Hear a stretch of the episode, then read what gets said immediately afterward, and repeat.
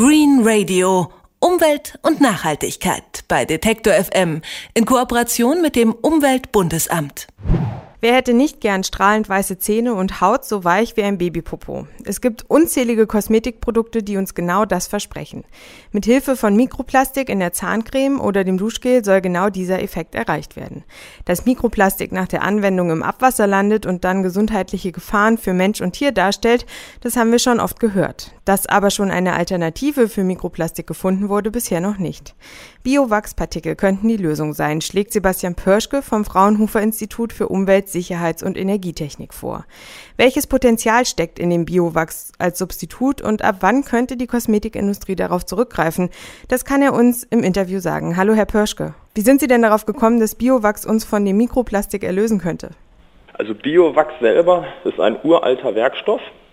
Er wurde schon von den alten Ägyptern eingesetzt, um zum Beispiel Salben herzustellen oder um Schiffe abzudichten.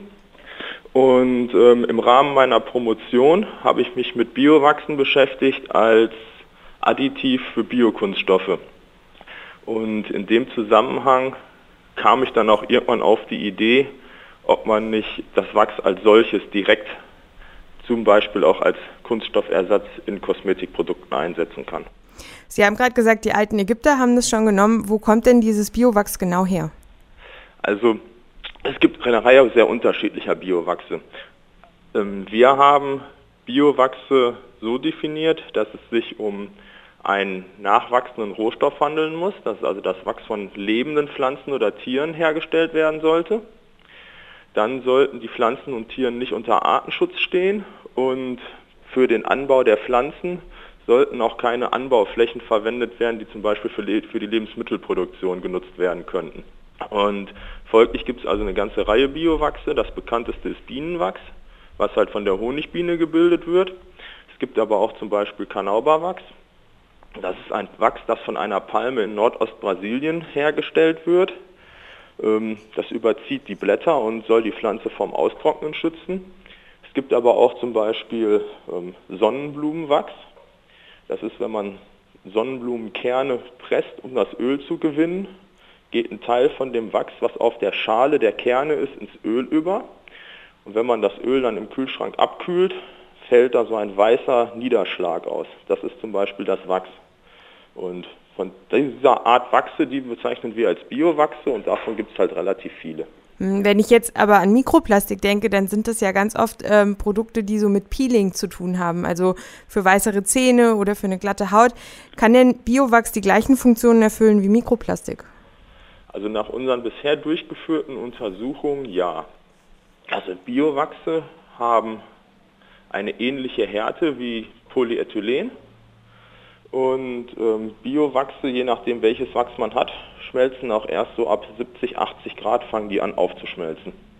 Das heißt, die Wachse an sich wären schon mal grundsätzlich geeignet, um sie zum Beispiel in einem Peeling einzusetzen.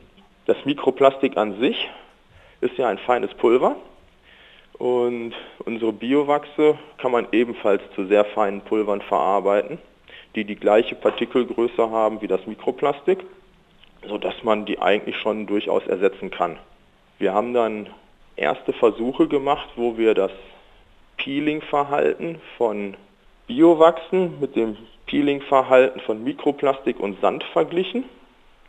Dafür haben wir einen sogenannten Verschleißtopf verwendet. Das ist im Prinzip ein Finger, der sich nach in eine Richtung dreht und dieser Finger ist mit einer Kunsthaut überzogen und wird in einen Topf gehalten, der mit dem Pulver gefüllt ist und dieser Topf dreht sich in die entgegengesetzte Richtung.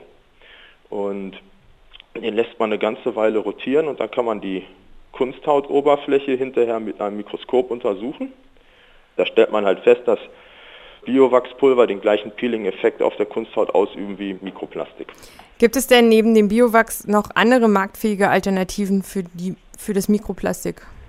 Also das bekannteste Alternative wäre zum Beispiel Sand. Der ist aber halt besonders hart und daher in, in den Verarbeitungsanlagen sehr abrasiv und äh, eventuell auch auf der Haut zu aggressiv. Man kann aber auch zum Beispiel gemahlene Nussschalen einsetzen. Eine andere Alternative wäre vielleicht Biokunststoffe, wobei Biokunststoffe den Nachteil haben, dass sie häufig im Wasser nicht biologisch abbaubar sind, beziehungsweise nicht sehr schnell biologisch abbaubar sind. Und wenn man jetzt auf den Preis guckt, liegt das Biowachs preislich ähnlich wie das Mikroplastik oder müssen die Hersteller und später dann auch die Kunden tiefer in die Tasche greifen? Also die Biowachse an sich kosten so zwischen 5 und 15 Euro das Kilo, sind also damit eigentlich deutlich teurer als das Polyethylen oder als Mikroplastik.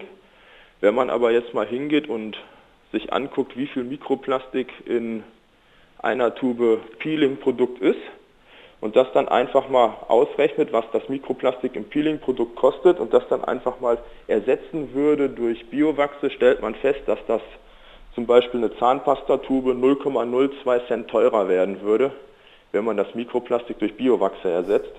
Und 0,02 Cent pro Tube ist ja jetzt nicht wirklich viel. Mhm. Was ich mich auch immer frage, ist, ähm, dieses Mikroplastikproblem, das ist ja in der Zwischenzeit schon relativ bekannt. Hat denn die Kosmetikindustrie nie darüber nachgedacht, äh, wohin das ganze Mikroplastik nach dem Gebrauch hin verschwindet? Da kann ich jetzt nicht viel zu sagen, das müsste man die Kosmetikindustrie fragen. Also der Vorteil von Mikroplastik ist halt, dass es sehr, sehr preiswert ist. Ja. Man kann es halt überall kaufen, es ist ein standardisiertes Produkt, es ist immer gleich und damit natürlich einfach in der Verarbeitung.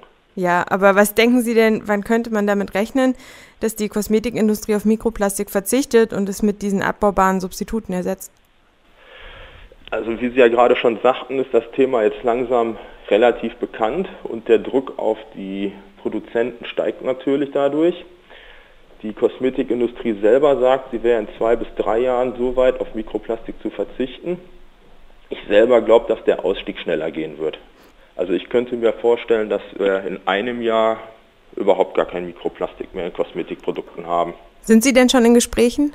Also wir selber ähm, haben jetzt als publik gemacht, dass wir halt diese Alternative haben, spezielle Pulver herzustellen. Und wir sind auch im Kontakt zu einzelnen Kosmetikherstellern, ja. Sebastian Pirschke vom Fraunhofer Institut für Umweltsicherheits- und Energietechnik schlägt vor, schädliches Mikroplastik mit Biowachspartikeln zu ersetzen. Vielen Dank, Herr Pirschke, für das Gespräch. Gern geschehen. Green Radio. Umwelt und Nachhaltigkeit bei Detektor FM in Kooperation mit dem Umweltbundesamt.